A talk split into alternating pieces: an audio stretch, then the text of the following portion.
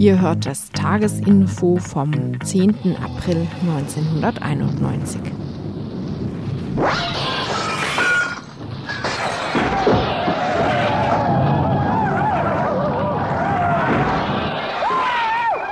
Das politische Tagesinfo von Radio Dreigland aus Freiburg.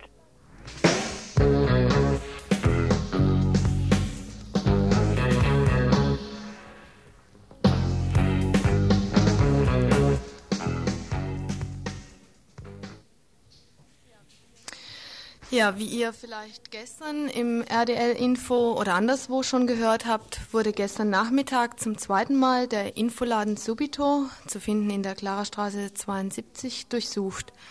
Auch dieses Mal, wie schon im Juli letzten Jahres, durchschnüffelten mehrere Beamten von, Beamte von LKA, BKA und von also Landeskriminalamt und äh, Bundeskriminalamt und von der Polizeidirektion Freiburg die Zeitschriftenauslagen und Ordner des Infoladens, nahmen die Personalien der anwesenden Personen auf und postierten genug beknüppelte Schutzpolizei vor, den, vor dem Laden auf, um deutlich zu zeigen, welch kriminelles Nest sie da gerade am Ausheben sind. Wie auch schon bei der letzten Durchsuchung wurde im Durchsuchungsbeschluss des Oberlandesgerichts als Begründung das Ermittlungsverfahren gegen unbekannte Verfasser, Hersteller und Verbreiter der Druckschrift Ausbruch genannt, wegen Werbens für eine terroristische Vereinigung.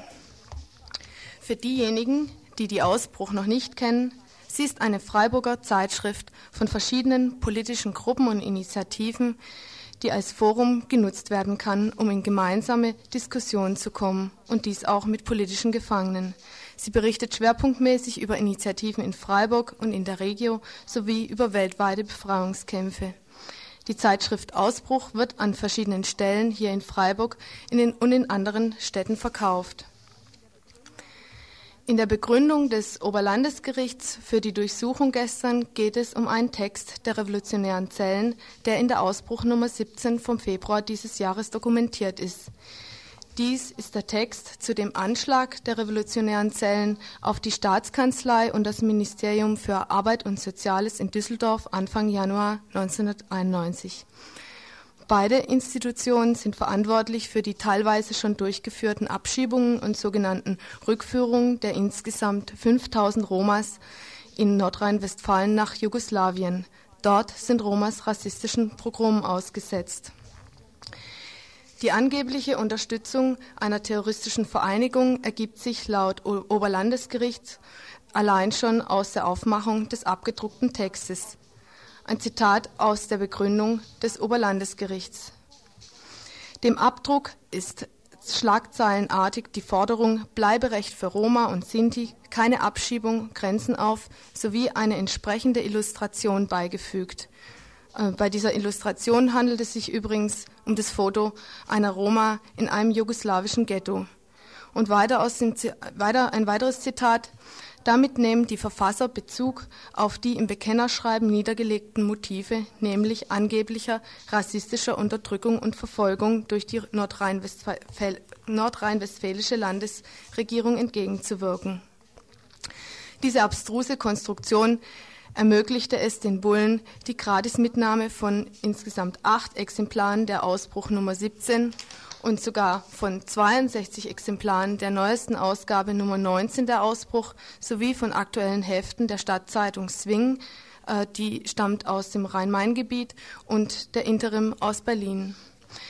Mehr zum Infoladen, zur Ausbruch und der Versuch einer Einschätzung, weshalb und überhaupt, weshalb gerade jetzt der Infoladen durchsucht wurde, könnt ihr nächsten Montag im Info zwischen 18 und 19 Uhr erfahren. Ja, das war die Ursel und unsere erste Kurzmeldung. Und dann kommt die Begrüßung äh, bei meinem wie üblich chaotischen äh, Ablauf, wenn ich an der Technik sitze. Also wir sind heute der Thomas, der Bernhard, der Frank, die Gerti, die Ursel und der Peter. Und wenn ihr zu dem, was wir da alles verbreiten, was zu sagen habt, dann ruft uns an unter 31 028. der Überblick über die Themen. Schacht Konrad, das Bundesverfassungsgericht entschied gestern für die Planfeststellung. Äh, Ausländerbeirat. Übernächsten Sonntag steigt die Wahl des nächsten städtischen Ausländerbeirats. Wir interessieren uns für den Wahlmodus und so weiter. Kandidieren wird unter anderem eine internationale Liste, die heute eine Pressekonferenz gab. Kurdistan. Eine Initiative plant eine Partnerschaft mit der Stadt Cizre in der Türkei. Wohnungsnot. Mit einer Hausbesetzung tritt Lörrach ins Licht der Geschichte. Wagenburg. Die ehemaligen Bewohner des Campingplatzes Hirzberg haben eine Wiese besetzt. Heute waren Verhandlungen mit der Stadt. Anwesend das Amt für Öffentlichkeit, Liegenschaftsamt, Sozialamt, Ortschaftsrat Lehen und am Schluss wie immer die Veranstaltungshinweise.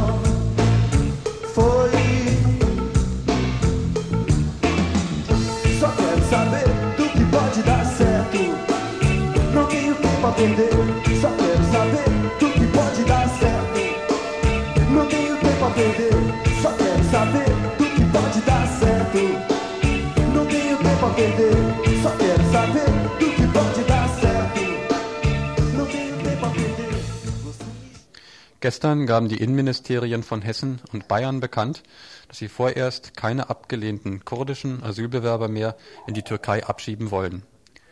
Hessens Innenminister Günther entschied sich zu dieser Regelung, weil er vermehrt Anhaltspunkte für eine Diskriminierung der Kurden in der Türkei sieht.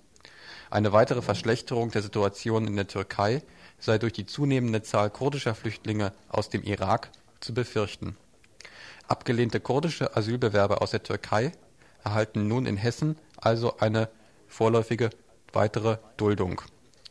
In Bayern sieht der Hintergrund der dortigen Entscheidung etwas anders aus. Innenminister Stoiber sieht diese Maßnahme als einen psychologischen Beitrag, um der Türkei Bereitschaft zur Hilfe zu organisieren, zu signalisieren. Bayern will die Kurden im Moment also noch nicht in die Türkei abschieben, um diesem Staat etwas Arbeit bei der Bewältigung des Kurdenproblems abzunehmen.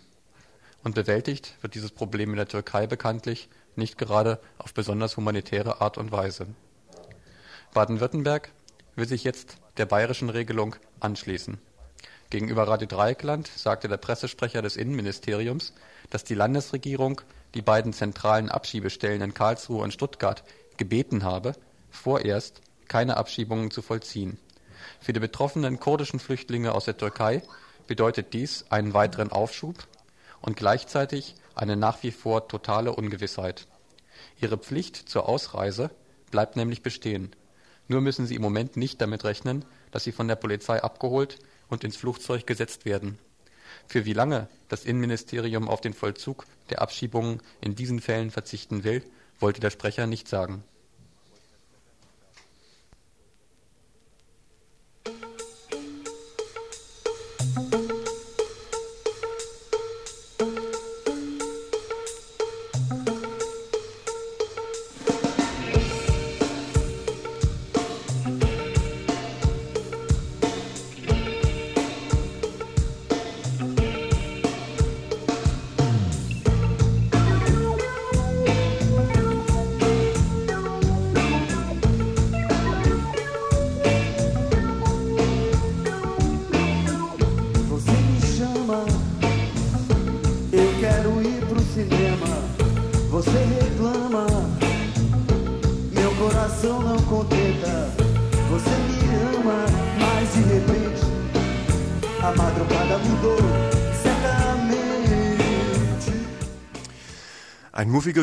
von altem Gemüse hängt in der Hausmeisterloge der Mai-Bellinghausen-Halle, als der Hausmeister beim Sozialamt anruft.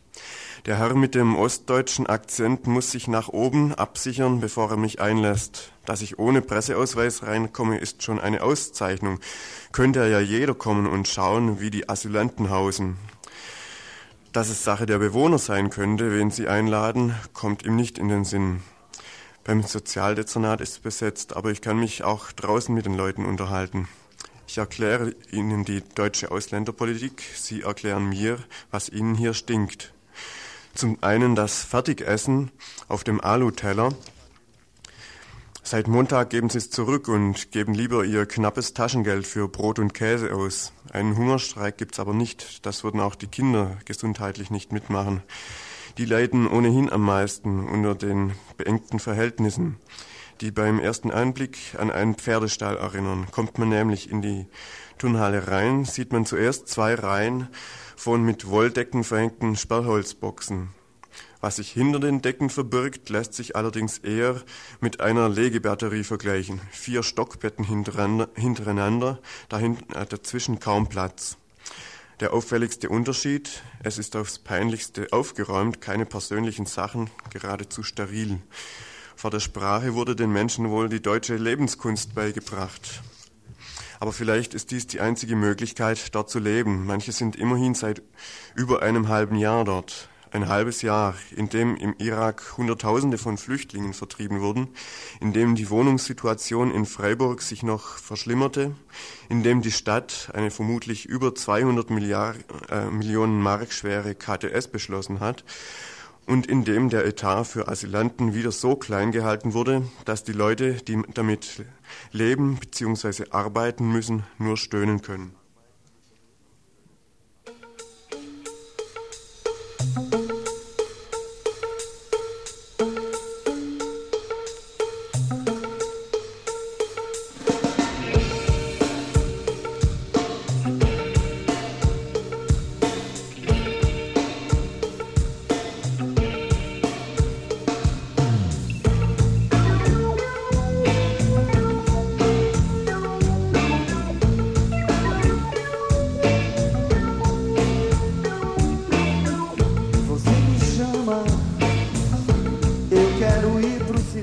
Ihr hört das Tagesinfo vom 10. April 1991. Você ama, mas de repente a madrugada mudou certamente. Aquele trem passou, se passou, passou. Daqui pra melhor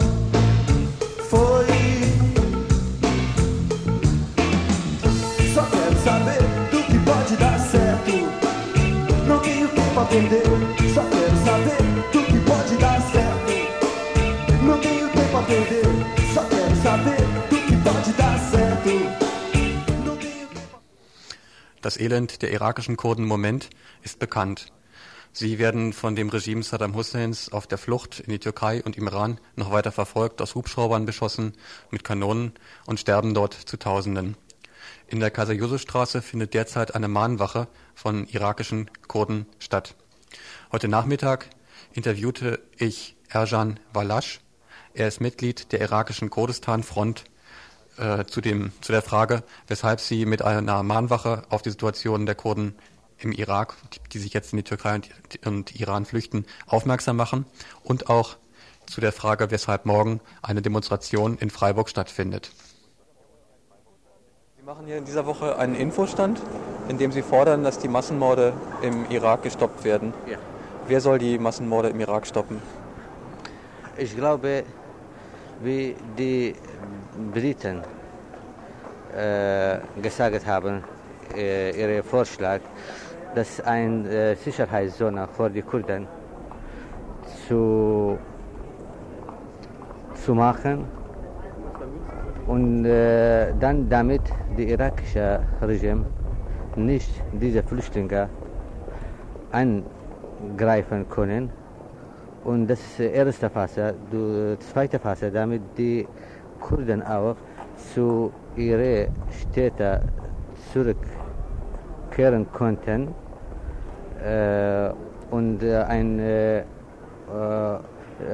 sie sollen einen Unterdruck auf irakische Re Regime machen, um die Kurden nicht mehr be, äh, Zu unter, verfolgen. zu verfolgen und ihre Rechte äh, zu geben. Und diesen Druck soll auch von Deutschland und von Europa ausgehen. Wir hoffen mehr von äh, EG, von Deutschland und anderen europäischen Staaten, von allen westlichen Ländern und auch Amerikanern und Sowjetunion und äh, äh, China. Aber ich glaube, die europäischen Länder sollen äh, eine sehr große Rolle oder wichtige Rolle hier zu spielen. Ihr macht hier den Infostand in Freiburg. Wie ist denn die Reaktion der Freiburger auf den Infostand? Ich glaube, jetzt, äh, es gibt viel, äh, viele äh, Sympathie für uns, weil diese Frage ist äh, eine rein menschliche Frage, um Millionen Kurden nicht von Tod bedrohen und nicht in Stich zu lassen. Jetzt ist hier in Deutschland Kritik an der Friedensbewegung aufgekommen. Die Badische Zeitung hat zum Beispiel geschrieben, am vergangenen Samstag war ja eine Demonstration zur Solidarität mit den Kurden. Und da sind nur ca. 100 Personen gekommen. Und da ist Kritik geübt worden, dass so wenig Unterstützung kommt. Wie ist denn die Unterstützung heute? Besser als früher für die Kurden oder schlechter? Jetzt ist natürlich besser als früher, aber wir sind enttäuscht von diesen Friedengruppen. Sie äh, haben vor äh, mehr al- als ein Monat, sie haben äh, Massen demonstriert, äh, über halb Millionen. Sie sind nach Bonn gegangen und demonstrieren, um Frieden im Golf zu erreichen. Aber jetzt äh, Millionen von Kurden von Tod bedrohen. Sie sollten selbst auf die Straße kommen und Frieden für die Kurden und Leben für die Kurden fordern. Ja.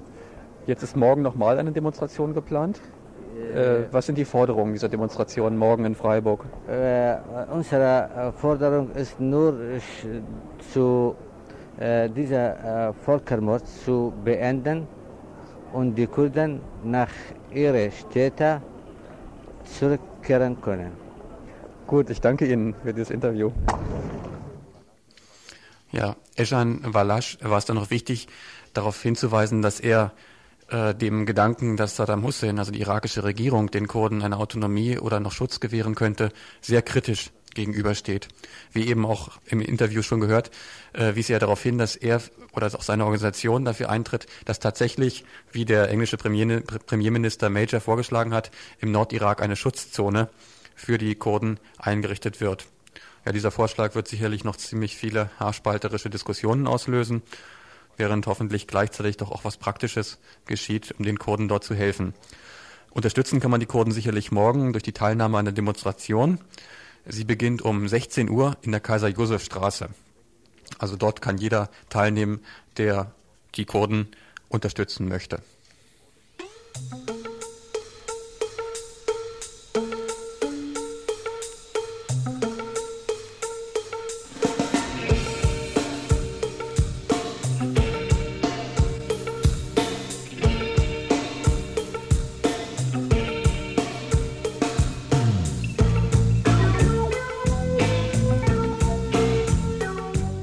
Ihr hört das Tagesinfo vom 10. April 1991.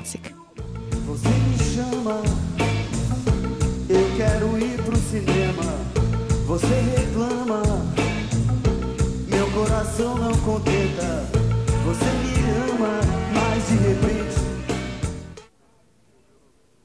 Als regelmäßige Infohörer wisst ihr wohl schon von dem Prozess, den Umweltminister Töpfer gegen die niedersächsische Landesregierung angestrengt hat.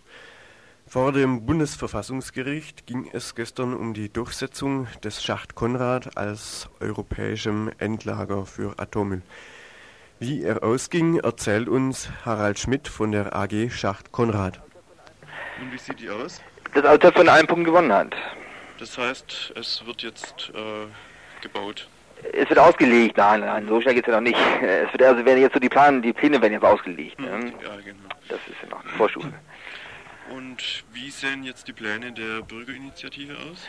Naja, wir machen jetzt halt, also die, die, das wird jetzt also in vier, fünf Wochen beginnen, diese Auslegung. Ne? Und dann machen wir halt so eine ähnliche Einwendungskampagne wie seinerzeit bei der WA Wackersdorf, ne? die ja so bekanntermaßen über 800.000 solche Einwendungen gesammelt haben und natürlich dann auch vielfältige Aktionen irgendwie dabei, die mehr oder weniger witzig sein sollen. Nun ist das Umweltschmutzministerium nicht gerade für seinen Humor bekannt. Die Umweltschützer geben sich dennoch optimistisch. Aber es sind ja auch jetzt auf verschiedenen Bereichen die Chancen nicht so schlecht. Also es ist nach wie vor die niedersächsische Landesregierung, die Konrad ablehnt, ne? Und das kann, also die ist hier nach wie vor noch zur Genehmigungsbehörde, ne? Sie muss nur jetzt, jetzt so die Pläne auslegen. Dies dient dazu, der Öffentlichkeit Gelegenheit zur Einsichtnahme und zum Protest zu geben. Daraus ergibt sich das weitere Vorgehen der Atomgegner. Also ein Ziel ist jetzt so natürlich, dass wir äh, also eine große Menge einfach von dieser Einwendung sammeln. Ne, Das, sag ich mal, sollte schon auf jeden Fall irgendwie sechsstellig sein. Einen Einsatzpunkt für diese Einwendungen liefert gerade der Prozess, für dessen Urteil hauptsächlich formal argumentiert worden ist. Also man könnte denken, ges- gestern der Prozess, dass der äh, auf dem ersten Eindruck noch offen war.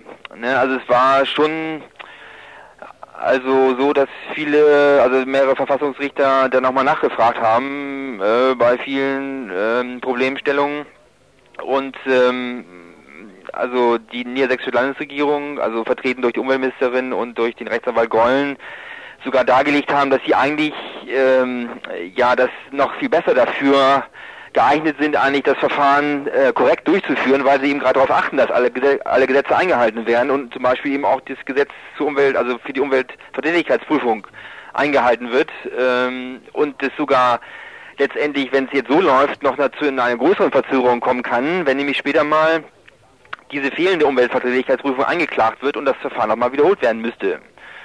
Und das ist natürlich erstmal so ganz einleuchtend. Ne? Und es, es fehlen einfach bestimmte äh, Maßnahmen, die auch nochmal äh, so aufgeführt wurden, die jetzt nicht, also jetzt bestimmte bestimmte Unter Untersuchungen, die nicht so gemacht wurden.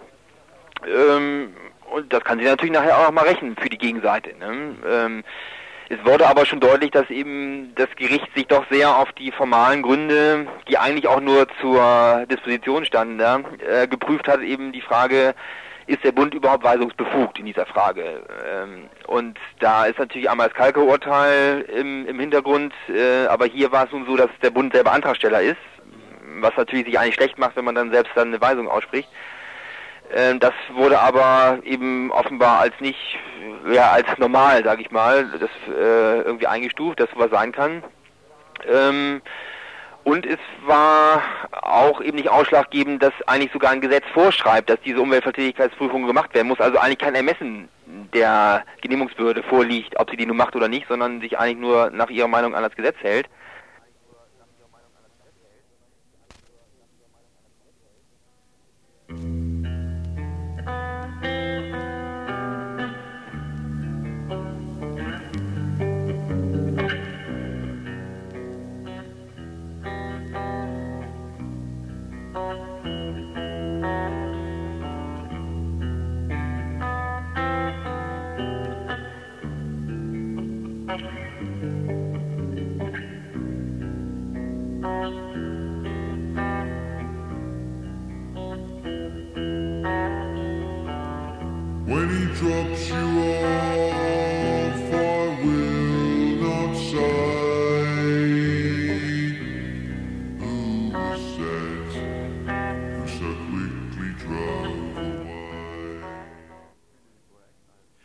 So, das war Billy Bragg als Trainer, aber leider auf 33 statt 45. Macht nix.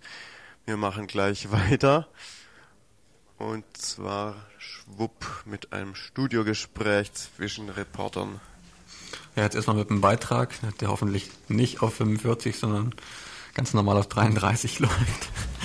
Also, am übernächsten Sonntag, dem 21. April, finden in Freiburg Wahlen zum neuen Ausländerbeirat statt. Nach der neuen Satzung des Beirates, die kürzlich vom Freiburger Gemeinderat verabschiedet wurde, werden 15 der insgesamt 29 stimmberechtigten Mitglieder des Ausländerbeirates direkt von den ausländischen Bürgern Freiburgs gewählt. Die übrigen 14 Mitglieder werden von den Fraktionen des Gemeinderates entsprechend ihrer Abgeordnetenzahl delegiert. Zum ersten Mal wird auf diese Weise auch ein Mitglied der rechtsradikalen Partei der Republikaner im Ausländerbeirat vertreten sein. Neu ist bei den diesmaligen Wahlen zum Ausländerbeirat, dass diesmal fast alle in Freiburg lebenden Ausländer wahlberechtigt sind. Nicht wahlberechtigt sind allerdings noch nach wie vor die hier lebenden Flüchtlinge, sofern sie nicht als Asylberechtigte anerkannt sind. Bei den Wahlen zu dem ersten Ausländerbeirat im Oktober 1986 waren damals nur die Bürger der ehemaligen Anwer Anwerbeländer Italien, Spanien, Portugal, Jugoslawien, Türkei und Griechenland wahlberechtigt. Die Tatsache, dass diesmal fast alle in Freiburg lebenden Ausländer wahlberechtigt sind, ist ein Erfolg der Arbeit des bisherigen Beirates. Bundesweit ist diese neue Satzung fast einzigartig. Nur in der hessischen Hauptstadt Wiesbaden gibt es eine vergleichbare Regelung. Die ca. 12.000 wahlberechtigten Freiburger haben bei dieser Wahl zwei Stimmen. Die erste Stimme wird entsprechend einem Nationalitätenwahlkreis abgegeben. Hierbei bewerben sich um die türkischen Stimmen die Liste Einheit und der türkisch-islamische Sozialdienstverein, um die tunesischen Stimmen die Liste Islamische Einheit, um die jugoslawischen Stimmen die Kroatisch-Demokratische Gemeinschaft Freiburg und um die italienischen Stimmen die Liste Gemeinsam leben und entscheiden. Die übrigen Nationalitäten können ihre erste Stimme entweder der Liste Asien oder der Liste Interessenvertretung der französischen Bürger geben. Mit der zweiten Stimme können alle Wahlberechtigten unabhängig von ihrer Nationalität politische Listen wählen und damit die verbleibenden neun Mitglieder des Beirates bestimmen. Um diese zweite Stimme bewerben sich die Kroatisch-Demokratische Gemeinschaft, der Türkisch-Islamische Sozialdienst, die Islamische Union und die Interessenvertretung der französischen Bürger sowie die internationale Liste. Mit diesem zweigeteilten Stimmabgabeverfahren soll zum einen den Nationalitäten der ehemaligen Anwerbeländer jeweils ein Sitz im Beirat garantiert werden, ein Privileg, auf das diese Gruppen bei der Ausarbeitung der neuen Satzung nicht verzichten wollten. Zum anderen soll die Möglichkeit bestehen, gerade ungeachtet der nationalen Zugehörigkeit Interessen wahrzunehmen und zu vertreten. Die Kompetenzen des neuen Ausländerbeirates werden rechtlich nach wie vor sehr beschränkt sein. Die Hauptaufgabe des Beirates ist es nämlich nach wie vor, Zitat, den Gemeinderat und die Verwaltung der Stadt Freiburg in grundsätzlichen Fragen, die Ausländerinnen und Ausländer in Freiburg betreffen und die zum eigenen Wirkungskreis der Stadt gehören, durch Anregungen, Anfragen, Empfehlungen und Stellungnahmen zu beraten. Das war ein Zitat aus der Satzung. Trotzdem äußerte sich der bisherige Vorsitzende des Ausländerbeirates, Herr Alborino, gegenüber Radio Dreieckland ganz zufrieden mit der Arbeit des Rates. Er habe erstaunlich viel Einfluss in Freiburg gehabt und fast alle Vorschläge des Beirates seien von der Stadt akzeptiert worden. Als bestes Beispiel nannte Herr Alborino die neue Satzung, die der Gemeinderat, so wie sie vom Ausländerbeirat erarbeitet worden sei, ohne Änderung angenommen habe. Sogar die Kompetenz des Beirates sei jetzt noch ein Stück ausgeweitet worden. In der Satzung steht jetzt nämlich, dass die städtischen Ausschüsse die Vorschläge des Ausländerbeirates berücksichtigen müssen, was bisher nur in der Praxis, aber nicht die Jure der Fall war. Wie hoch die Wahlbeteiligung am übernächsten Sonntag sein wird, lässt sich nicht sagen. Ein Problem stellt für die ausländischen Listen vor allem dar, sich öffentlich bekannt zu machen. Finanziell können sie es sich auf keinen Fall leisten, Wahlwerbung einfach in alle Briefkästen Freiburgs zu verteilen, zumal so etwas wie Wahlkampfkostenerstattung es auch gar nicht gibt. Zum anderen ist es schwer, die eigenen Wähler direkt zu erreichen, weil die Listen über keine Wählerverzeichnisse verfügen. Umso wichtiger sind da sicherlich zwei Informationsveranstaltungen, die der Ausländerbeirat gegen Ende dieser Woche zu den Wahlen organisiert hat. Jetzt sage ich mal gerade die Termine dieser beiden Veranstaltungen durch. Die eine findet am Freitag, jetzt am kommenden Freitag, den 12. April statt, und zwar im Stadtteilbüro Weingarten in der Krotzinger Straße 9 um 20 Uhr. Und die andere findet einen Tag später, am Samstag, dem 13. April, im Gemeindesaal St. Konrad in der Emmendinger Straße 41 statt. Diese Veranstaltung am Samstag beginnt um 16 Uhr.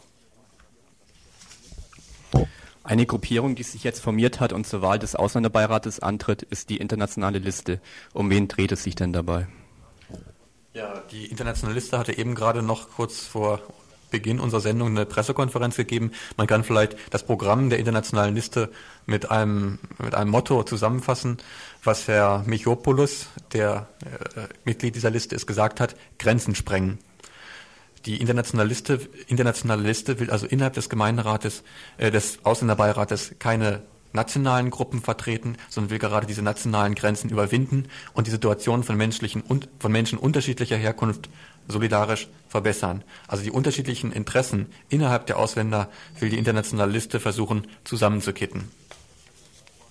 Ja, vielleicht jetzt noch ganz konkret was zu den Vorhaben der internationalen Liste. Also sie hält es gerade angesichts der gegenwärtigen Situation, wo es schwieriger wird für Ausländer, ihre Stimme zu erheben, sich bemerkbar zu machen, angesichts einer restriktiven äh, Bundespolitik. Als Beispiel nannte Herr Michopoulos das Ausländergesetz, das neue, und auch die Situation, die jetzt in Deutschland nach der Wiedervereinigung herrscht.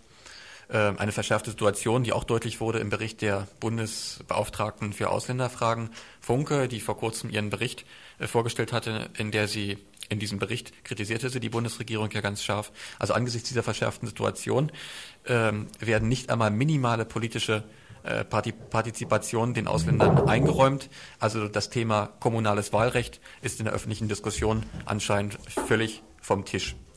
Es sieht so aus, als sollten die Ausländer weiterhin in Deutschland Bürger zweiter Klasse bleiben. Insofern ist die internationale Liste, die deswegen so heißt, muss ich hier vielleicht einfügen, weil in ihr also eben ganz verschiedene äh, Gruppen vertreten, also Nationalitäten vertreten sind. Es sind Mitglieder von zehn verschiedenen Nationen, die in dieser Liste vertreten sind. Also diese internationale Liste äh, sieht jetzt den Ausländerbeirat als noch verbleibende einzige Möglichkeit, um überhaupt noch äh, die Stimme der Ausländer der in Freiburg zu erheben. Äh, das Ziel der Internationalisten bleibt natürlich die völlige politische und soziale Gleichstellung der Ausländer und der politische Weg dahin ist das Wahlrecht, sowohl das kommunale, auch das allgemeine Wahlrecht für alle, die in Deutschland leben, also auch für alle Ausländer. Äh, konkret noch zu den sozialen Forderungen stehen im Vordergrund, die, also äh, die Internationaliste fordert mehr Kindertagungsstätten, was besonders für arbeitende Ausländer, also wo die Eltern beide arbeiten, sehr wichtig ist. Dann äh, fordert sie die Verbesserung der Situation ausländischer Frauen. Konkret fordert sie, dass in der Gleichstellungsstelle oder Gleichberechtigungsstelle der Stadt, dass dort auch eine ausländische Frau äh, beschäftigt wird, die sich besonders eben um die Probleme ausländischer Frauen kümmern soll, äh, eingestellt wird. Äh, dann soll die ärztliche und psychosoziale Versorgung der ausländischen Freiburger verbessert werden. Als Beispiel wurden genannt die Einstellung von mehr fremdsprachigen Ärzten in Freiburger Kliniken sowie auch die Verbesserung der Situation der Flüchtlinge, also Thema Abschaffung der Residenzpflicht, des Arbeitsverbotes, äh, die Auflösung von äh, Massenunterkünften, also Sammelunterkünften, äh, mehr Sprachunterricht und so weiter. Ja, also wie schon gesagt, äh, alle diese Forderungen will die Internationaliste über nationale Grenzen hinweg im Interesse von allen Ausländern vertreten.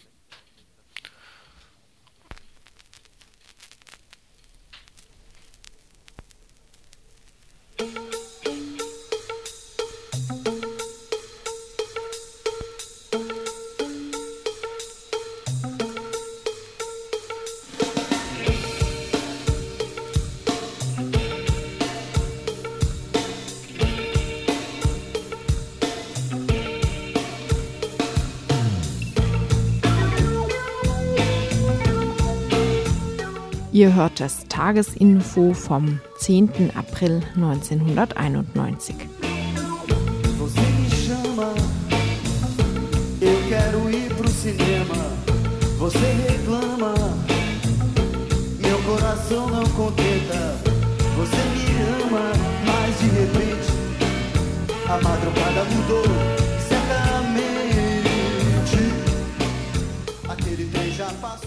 So, jetzt nochmal zurück zum Thema Kurdistan. Heute Morgen fand eine Pressekonferenz statt, bei der Vertreter der Türkei-Kurdistan-Gruppe über das Projekt einer Gesundheitsstation im Rathaus von Cisre informierten. Cisre ist eine kurdische Stadt in der Nähe der irakischen Grenze, in der die kurdische Bevölkerung seit Jahrzehnten durch den türkischen Staat, insbesondere durch Polizei und Armeeeinheiten, an der Ausübung ihres Selbstbestimmungsrechts und ihrer politischen Rechte gehindert wird. Als Zwischenstation auf dem Handelsweg zum Irak hat sich die wirtschaftliche Situation der Bevölkerung seit dem Wirtschaftsembargo gegen den Irak drastisch verschlechtert. Hinzu kommt die derzeitige brutale Vertreibung der kurdischen Bevölkerung aus dem Irak. Millionen sind auf der Flucht und die Türkei weigert sich, diese Menschen aufzunehmen. Die Organisation der Hilfe für diese Menschen funktioniert derzeit nur unter der kurdischen Bevölkerung. In nahezu allen Städten zwischen Urfa und der Grenze werden Lastwagen voll Brot, Kleidung und Decken gesammelt. Alle Lieferungen werden von der Stadtverwaltung Cisres unter Leitung eines Bürgerkomitees koordiniert und von dort nach Isiqueren gebracht.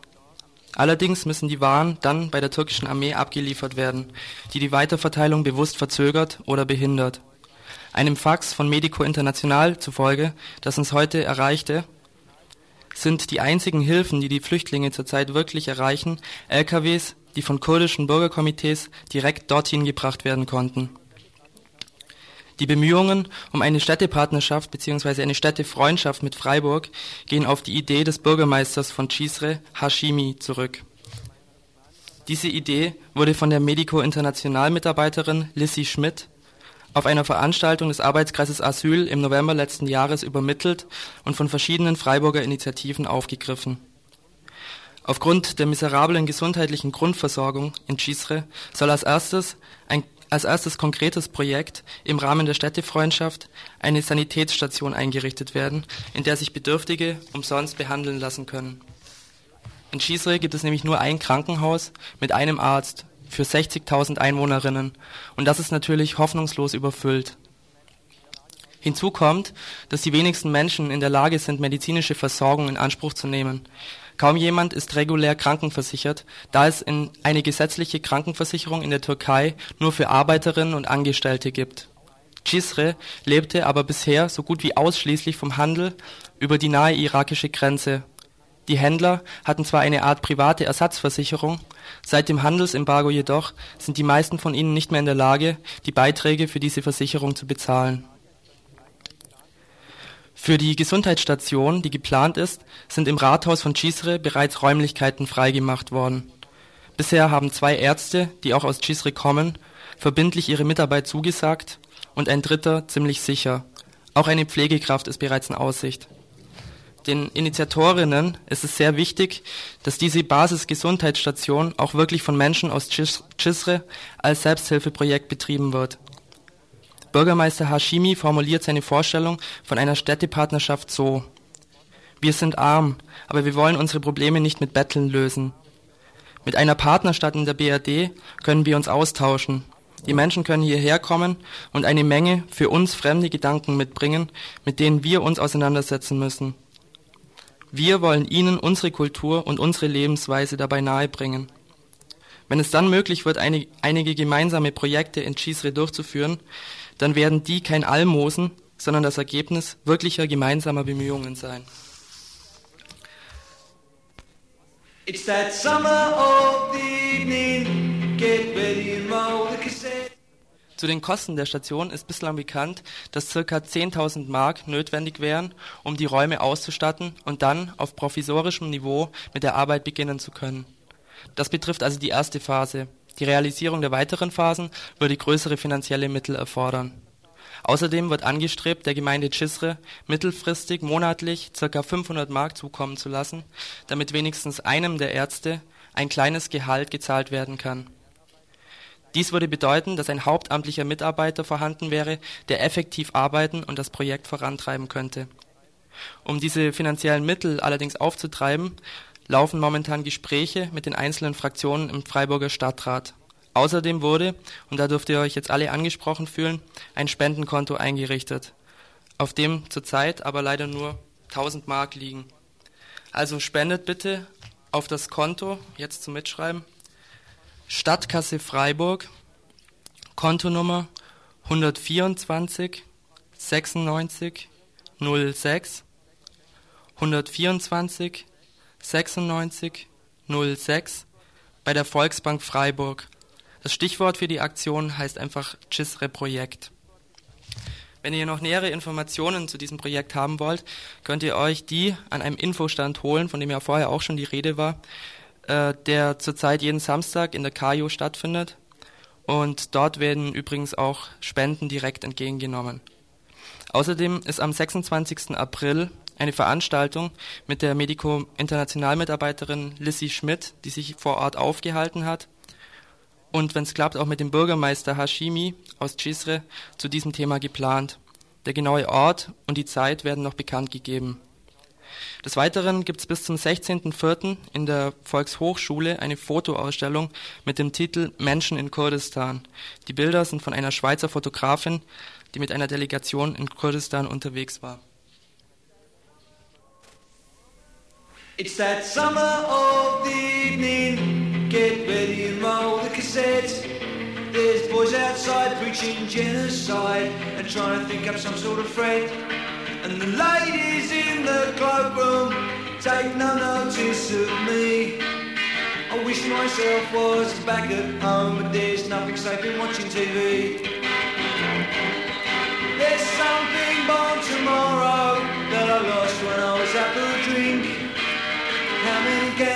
It gonna take to change the way I think? It takes more than good intentions and a big bloke. Ihr hört das Tagesinfo vom 10. April 1991.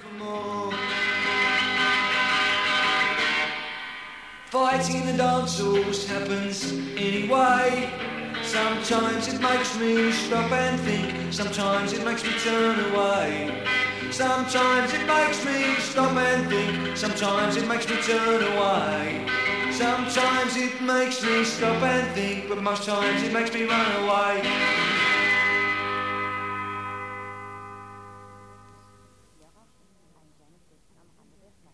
Lörrach, ein kleines Städtchen am Rande der Schweiz. Runde 45.000 Einwohner hat dieses Städtchen und 7.500 Menschen davon suchen ein Obdach. 430 Mark für 27 Quadratmeter Unterkunft gelten als ortsübliche Miete. Mieterbund-Vorsitzender Günter Schremp meint, die Auslese auf dem Wohnungsmarkt ist brutal. Die Wartezeiten für eine der wenigen frei, frei werdenden Wohnungen gehen inzwischen bis zu drei Jahren. Und durch steigende Mieten wird Wohnraum natürlich immer mehr zum Luxusartikel. Um dem Einhalt zu gebieten, beschließt die Stadt Lörrach, selbst das Fußballstadion zu überbauen und Sozialwohnungen darin unterzubringen. Geplant ist durch diese Maßnahme für wenigstens 225 dieser 7500 Menschen, die ein Obdach suchen, bis Ende 1992 einen Platz zu schaffen. Gleichzeitig allerdings stehen in der Innenstadt im besten Wohngebiet Häuser von bester Bausubstanz schlichtweg leer. Eigentümer dieser Häuser die Stadt Lörrach. Eines dieser Häuser steht auf dem sogenannten Rumpelareal und dieses Rumpelareal ist inzwischen fast freigeräumt und das Haus, von dem ich rede, ist, steht in der Kirchstraße. Nummer 3 ist die Hausnummer und ist seit 28. März instand besetzt. Dieses Gebiet, also dieses Rumpelareal, ist seit zehn Jahren Sanierungsgebiet. Seit zehn Jahren existieren Pläne vom Oberbürgermeister Offergeld, das ganze Areal zu überbauen und zu einem riesigen Einkaufszentrum zu machen. Zusätzlich zu dem ohnehin schon schwerwiegenden Verkehr inmitten von Lörrach sollen damit noch 4000 Autos zusätzlich pro Tag angezogen werden. Das wird wohl auch der Grund gewesen sein, warum der Gemeinderat den Drängen von Herrn Offergeld, das ist der Oberbürgermeister von Lörrach, nicht nachgegeben hat. Sassnanz, ein Stuttgarter Betrieb zur Erstellung von Rieseneinkaufszentren, dieses Projekt abzuschmettern und Sassnanz musste nach Weil weiterziehen. Neue realisierbare Pläne für dieses Grundstück oder dieses Areal sind noch in weiter Ferne. Das Haus in der Kirchstraße 3 steht nunmehr auch seit vier Jahren leer und möglicher Wohnraum wird dadurch Wohnungssuchenden vorenthalten. Dabei hat es in der Vergangenheit nicht an Interessenten für dieses Objekt, dieses Haus in der Kirchstraße und andere gemangelt. Nicht nur die Heilsarmee war daran interessiert, ihre zu betreuenden Obdachlosen unterzubringen, sondern anderem auch die AGJ, das ist ein Unterverband von der Caritas die sich mit Nichtsesshaften beschäftigen. Und die haben bei der Stadt mal nachgefragt, ob sie das Haus haben können. Und die Stadt hat gesagt, nee, das machen sie nicht, weil das Haus müsste erst renoviert werden. Und das wäre zu teuer, das wäre eine Größenordnung von 100.000 Mark. Und die AGJ, die hat dann auch gesagt, ja, hören Sie zu, Wir machen als Arbeitsbeschaffungsmaßnahme oder als Arbeitstherapie mit den Leuten von der Gasse, tun wir das Haus renovieren. Und da müsste die Stadt nichts dran zahlen. Die Stadt hat es trotzdem abgelehnt und hat bei der AGJ, soviel ich weiß, nicht mehr gemeldet. Begründung der Stadt inzwischen, das Haus sei nicht mehr bewohnbar. Eine glatte Lüge. Das Haus gilt selbst in Gemeinderatskreisen als wunderschönes Stadthaus und verfügt über eine erstklassige Bausubstanz. Ein von den Hausbesetzern und Besetzerinnen aufgestellter Kostenvoranschlag ergibt, dass das Haus mit Kosten von ca. 4000 Mark eine durchaus ausreichende und angenehme Grundausstattung Ausstattung bekommen könnte. Doch dieser Vorschlag von den Hausbesetzern und Hausbesetzerinnen schien der Stadt Lörrach bzw. dem Herrn Offergeld, dem Oberbürgermeister, doch gar zu lächerlich. Mit bei jedem Gespräch war der erste Satz, wo von der Verwaltung und von der Stadt kommt, mit euch machen wir keine Mietverträge oder mit euch gibt es keine Mietverträge. Und das ist Fakt. Die bürokratische Arroganz und Gleichgültigkeit, mit der eine Stadtverwaltung an menschliche und soziale Probleme herangeht bzw. unbeachtet lässt, die zeigt eine Verantwortung, Verantwortungslosigkeit auf, die sich an einem solchen Beispiel besonders deutlich macht. Sein soziales Mitgefühl zeigt ein Herr Offergeld dadurch, dass er sich nicht sofort mit der Oberpolizeidirektion zusammensetzt und räumen lässt. Aber das hat natürlich nicht im geringsten was damit zu tun, dass er da unter Umständen erstmal auch gar keinen Erfolg gehabt hätte. Sein soziales Verständnis bestand darin, während der Osterferien eine Sonderhauptverwaltungsausschusssitzung einzuberufen und mit wenigen Leuten zu beschließen, dass die Besetzers dort sowieso nichts zu suchen haben der soziale Wohnungsbau in Lörrach sowieso am kräftig voranschreiten sei und überhaupt sei das Ganze doch sowieso illegal. Die neun anwesenden CDU-Stadträte, die vier FEW-Stadträte und die drei SPD-Stadträte und der eine Grüne, die wurden dann einfach überstimmt, die letzten beiden. Und das Ansehen der Stadt, Rentabilität und Profit wurden denn offensichtlich doch wichtiger als einfache humanitäre Hilfe. Und außerdem, es soll doch na, ja niemand glauben, dass, wenn dieses Haus zu renovieren wäre, es die Stadt nicht schon längst getan hätte. Also sie versuchen so da einfach rauszureden, so wir machen doch, was wir können. Haben Sie tatsächlich? Gut, du musst, musst die Stadt schon lassen. Sie haben ähm, ein Viertel in Lörrach neu gebaut, wo recht schlechte Bausubstanz war, Sozialwohnung. Das Neumarkt-Areal, das haben sie neu gemacht in der letzten Zeit was machen sie noch? Sie wollen in den Städten Süd gehen zu so einem Projekt an, wo auch äh, Wohnungen hin sollen. Dann im, wo ist das, in der, in der Nordstadt draußen wird gerade das ehemalige Fußballstadion von Lörrach überbaut, wo Sozialwohnungen rein sollen. Aber das sind, wie, wie die uns gesagt haben, bis 1992 sind es 250 Wohnungen, wo fertig werden. Und sie reden sich da halt dann auch immer raus. Also sie, sie sagen, ihre Hände sind gebunden, weil sie keine Mittel vom Bund und vom Land kriegen wenn sie auch nicht so viel äh, Geld hier einnehmen. In einem Punkt sind sich die Besetzers mit einigen Leuten vom Gemeinderat durchaus einig. Es hat keinen Sinn im Augenblick darüber zu reden, was die Stadt mal irgendwann machen will, sondern es geht darum, jetzt zu gucken, wo liegt der Knackpunkt, wo liegen die Sachen im Argen. Beispiel, dass es noch ein Gebiet gibt, äh, das heißt bei uns Schuldenhof, das ist gerade unterhalb von der Autobahn da wohnen Sozialfälle drin, das sind Wohnungen, die in einem miserablen Zustand sind. Das liegt am Hang und da drückt dann das Wasser rein. Also sie haben Feuchtigkeit. Die Ratten sind drin, die Ratten nagen die Kinder an. Und ähm, ja, die Wände sind schief, das sind Einfachstwohnungen mit Rigipswänden. Da hörst du also, wenn, wenn der Nachbar husten tut. Und da passiert auch nichts. Und da sagt man halt, den Leuten kann man so oder so nicht helfen. Und ich denke, die Stadt hat da schon einen recht ökonomischen Gesichtspunkt dahinter, Kosten-Nutzen-Faktor. Allerdings steht zu fragen, ob sich eine Stadt wie Lörrach angesichts dieser enormen Wohnungsnot ein solches Argument oder solche Kosten-Nutzen-Rechnung einfach leisten kann. Frau Gabriele Schupp, stellvertretende Oberbürgermeisterin von Lörrach, meint, ich finde, ich finde ganz klar nein. Und des Weiteren meinte sie, wenn die Sache im Hauptgemeinderat behandelt worden wäre, wäre sie ganz anders ausgegangen. Zählen doch ihrer Ansicht nach inzwischen selbst Frauen mit Kindern zu den sogenannten Randgruppen, die Wohnung suchen. Mit Hund und Katze fände sich leichter etwas in Lörrach, meint sie. Und so ist denn doch anzunehmen, dass das letzte Wort in Sachen Kirchstraße 3 in Lörrach noch nicht gesprochen ist. Das befürchtet auch der Grünstadtrat Konrad Bauer. Prozess, der einerseits in Richtung Mobilisierung der Öffentlichkeit geht, ne? äh, wo also dann die jetzt, die machen jetzt also äh, nun Öffentlichkeitsarbeit, machen Flugblätter und dann am Samstag eine Demonstration. Und jetzt äh, wird also verbunden, also damit auch äh, dann die Diskussion über Wohnungsnot in Lörrach. Das kommt jetzt alles dann zusammen so, ne? Da haben wir den Salat. Jetzt steht nicht mehr nur eine öffentliche Diskussion über die Wohnungssituation in Lörrach an. Nein, die Stadt muss sich auch fragen lassen, wie sie es mit dem Grundgesetz hält, auf dessen Boden sie wohl offensichtlich so schrecklich steht. Denn schließlich gibt es so etwas wie eine soziale Bindung des Eigentums eben genau verankert in diesem Grundgesetz.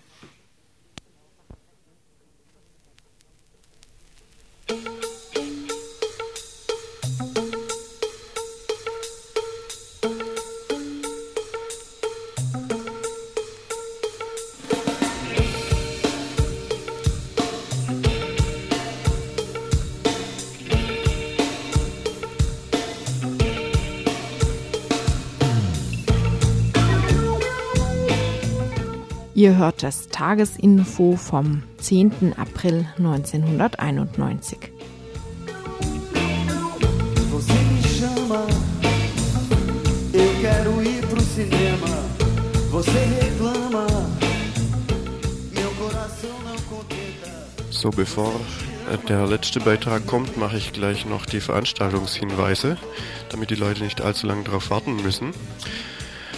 Und zwar findet heute um 19 Uhr im KG1 im Aula-Vorraum ähm, ein Treffen des Blockade-Plenums statt.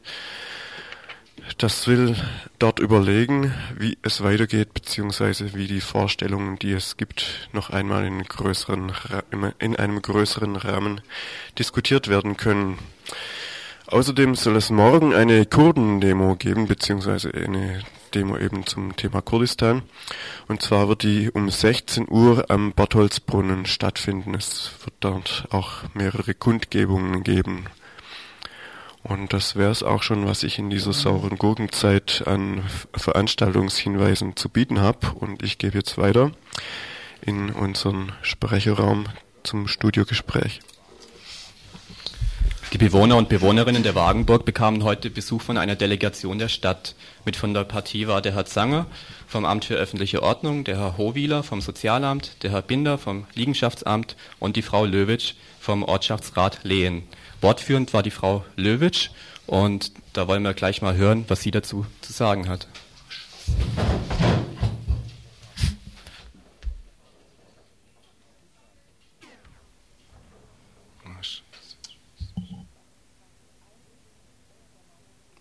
Der Ortschaftsrat ist einstimmig äh, der Meinung gewesen, dass es äh, nicht geduldet werden kann, äh, dass sie hier bleiben. Es, wir haben also dreierlei Gründe angeführt. Der erste und der wohl äh, schwierigste äh, Punkt ist der, dass sie sich in das Gelände hier also widerrechtlich und ähm, praktisch gewaltsam Zugang verschafft haben.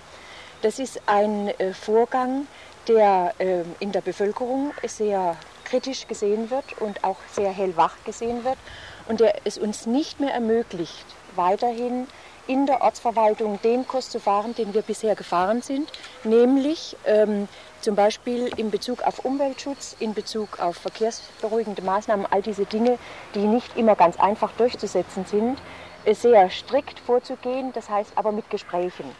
Und äh, die Leute sagen uns jetzt, äh, ihr könnt also nicht die Einzelnen packen, ihr könnt nicht den Einzelnen auferlegen, dass sie zum Beispiel bei einem Vergehen gegen den Umweltschutz, sagen wir mal, Abrennen von Dingen im öffentlichen Raum, ähm, ab, wildes Ablagern von Müll, ähm, Erstellen von Hütten auf dem Lehner Berg, die dann wieder abgerissen werden. Das ist jedenfalls also schon passiert auf dem Lehner Berg. Solche Dinge, ähm, wie kommt ihr uns eigentlich vor? Äh, äh, welches Maß habt ihr eigentlich? Ihr habt zweierlei Maß. Einmal wird hier geduldet, dass widerrechtlich und sogar ähm, äh, und ohne euer Einverständnis und sogar in ein Gelände, das umzäunt ist, was ja, Einbruch bedeutet, Hausfriedensbruch und so weiter, das nehmt ihr hin und uns, die Kleinen, sozusagen die einzelnen Bürger, äh, die äh, äh, tangiert ihr dann mit Auflagen und eben mit äh, Aufforderungen, euch so oder so zu verhalten. Und diese Schwierigkeit, äh, die wir also in der letzten Zeit, seit Sie da sind, seit Koldonnerschlag, schon ganz, ganz ähm, spürbar geworden sind, Diese Schwierigkeit, die können wir auch nicht länger äh, dulden. Das ist also einfach nicht möglich. Die zweite Sache ist die, dass wir vom umweltschützerischen ähm, große Bedenken haben. Äh, auch weil wir nicht in der Hand haben, wir können nicht absehen, ähm, wie sich die Gruppe, ob sie sich vermehrt, äh, ob, ähm, also, ob sie sich ausdehnt, natürlich auch nicht, ob sie abnimmt und so weiter. Und äh, Absprachen ähm, halten wir nicht für möglich, weil keine äh, Vertrauensbasis da ist durch, diesen, äh, gewaltsamen Ein, durch dieses gewaltsame Einbringen. Dieses gewaltsame Einbringen in ein umschlossenes Grundstück, Sie sehen, das zieht sich wie ein roter Faden durch die ganze Geschichte, der ähm, hat eben, schließt aus, dass man also eine Vertrauensbasis schaffen könnte. Das ist also der zweite Punkt, also der umweltschützerische Punkt. Der dritte Punkt ist der Präzedenzfall. Wir haben leider in unserem Gebiet, weil das eine Ortsrandslage ist, immer wieder Schwierigkeiten mit äh, solchen äh, Niederlassungen, die aber natürlich niemals in diesem Ausmaß stattgefunden hat aber Niederlassungen von Leuten mit Wohnwegen, die also eine Absprache mit den Grundstücksbesitzern haben und die dann dort von denen also auch gegen Kosten ähm, eben wohnen können und leben können. Und wir dulden das nicht aus umweltschützerischen Gründen, weil das nicht möglich ist wegen der ganzen Abwasserfrage und wegen all dieser Fragen. Und da hat sich gerade in der letzten Woche sofort prompt, äh, haben sich wieder in einem Gewann, wo wir also immer Schwierigkeiten haben, äh, neue Dinge angesiedelt, äh, die wir natürlich nicht wegbringen, wenn wir hier dieses Beispiel haben. Also der dritte äh, Punkt ist für uns der Präzedenzfall gewesen. Ich glaube, Herr Dobsnik, äh, mein Stellvertreter, kann das so bestätigen. Und äh, es wird sicherlich die Frage von Ihnen gleich kommen, wird eine nachträgliche Verpachtung äh, von der Ortsverwaltung ähm, positiv oder negativ gesehen?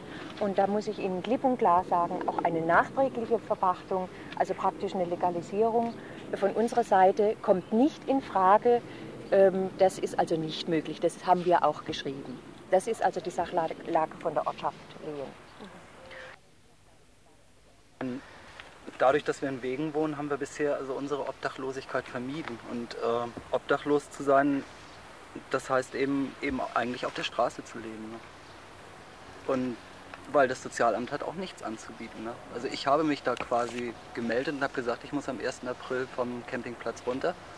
Und mir wurde gesagt, es gibt der, also zwei Häuser, wo, wo es so Übergangszimmer gäbe, die sind voll, da gibt es eine Warteliste, wo ich dann auch draufgesetzt wurde, aber da müsste ich halt, könnte ich kein Zimmer kriegen. Und Clara Straße 100, da kann man nachts schlafen, aber ist im Grunde auch voll. Also selbst, also wenn ich diese, das noch gewählt hätte, in die Clara Straße 100 zu gehen und da zu übernachten, also ich mache eine Umschulung, was für mich eh, also dann könnte ich eigentlich gleich meine Umschulung aufstecken, weil ich dafür lernen und arbeiten muss. Also eigentlich nicht, nicht in Frage kam. Ne? Und ich habe halt einen, einen, Wagen, wo ich ein, ein Zimmer habe und leben kann. Ne? Und also von der Stadt wie soll das gelöst werden? Ja, gut, ich meine, ich kann irgendwo Ihre Motivation bis zu einem gewissen Grad verstehen, ja. Weil auch weil Sie sich hier eine besondere Wohnform äh, vorstellen, also zum Beispiel vorziehen, so zu wohnen im Freien als etwa im Obdachlosenheim. Das kann ich bis zu einem gewissen Grad verstehen, aber ich kann Ihnen, ich kann Ihnen keine Möglichkeit sowas an, äh, anbieten. Ja. Das, ich, wir haben das nicht. Es gibt keinen solchen Platz in der Stadt, wo die entsprechende äh, Struktur da wäre, wo es auch planungs- und baurechtlich zu machen ist. Äh, heißt das, das dass, Sie, dass Sie also von uns verlangen, dass wir auf der Straße leben sollen? Und da, da sollen wir uns alle unter einer Brücke einquartieren? Also das erste ist ja wohl das, aber das ist nicht äh, praktisch nicht unser, unsere Sache und auch nicht unser Thema. Aber weil Sie es ansprechen, äh, möchte ich trotzdem darauf eingehen. Sie möchten ja äh, hier zusammen bleiben. Das haben Sie mir gegenüber ja auch ähm, ausgedrückt. Mhm. Diese Wohnform des Zusammenbleibens mit mehreren ähm, Fahrzeugen, ob es nun Wohnwegen oder Wohnhütten oder und so weiter sind, ist eben in der Freiburger Gemarkung deshalb nicht möglich, weil kein Grundstück dafür zur Verfügung steht. Die Frage, wir haben, ich hatte es ja schon mal angeschnitten im Rathaus, ist, Sie waren also darüber nicht begeistert. Ich meinte das also nicht irgendwie hämisch oder so, sondern ganz ehrlich. Die Frage, die Sie sich stellen müssen, meiner Meinung nach, ist die, ob es wirklich richtig ist, wenn man also die Wohnform, also auch des gemeinsamen Lebens so wählt, ob man die dann nicht raus muss aus so einem stark verdichteten Notstandsraum. Ich möchte fast sagen, dass wir in Freiburg einen Notstand haben. Wir haben Tausende von Leuten,